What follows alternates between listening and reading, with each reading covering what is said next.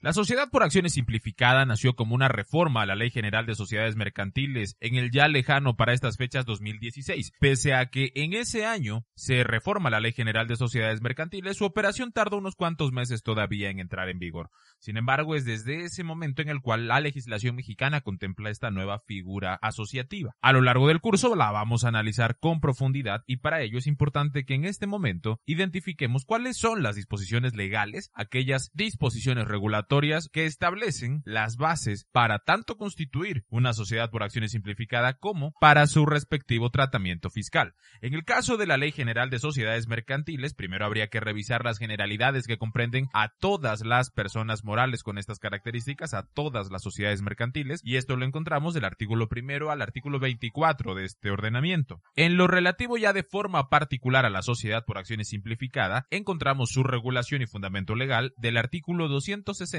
al 273 de la Ley General de Sociedades Mercantiles. En materia fiscal, a través de un estímulo se establece un mecanismo para que las personas morales puedan acumular sus ingresos sobre la base de flujo de efectivo, cuyos requisitos parecieran estar diseñados como un traje a la medida para la sociedad por acciones simplificada. Su regulación la encontramos del artículo 196 al 201 de la Ley del Impuesto sobre la Renta y en el caso particular de la resolución miscelánea fiscal se compone de tres reglas exclusivas que le aplican este esquema fiscal en la sección 3.21.5. Debajo de este audio te dejo listo para descargar un compendio con todas las disposiciones normativas que regulan a la sociedad por acciones simplificada y el régimen opcional de las personas morales con ingresos por flujos de efectivo o acumulación de ingresos. Te pido que lo descargues, si tienes oportunidad imprímelo y tenlo a la mano ya que será la base con la que estaremos trabajando a lo largo de todo el curso.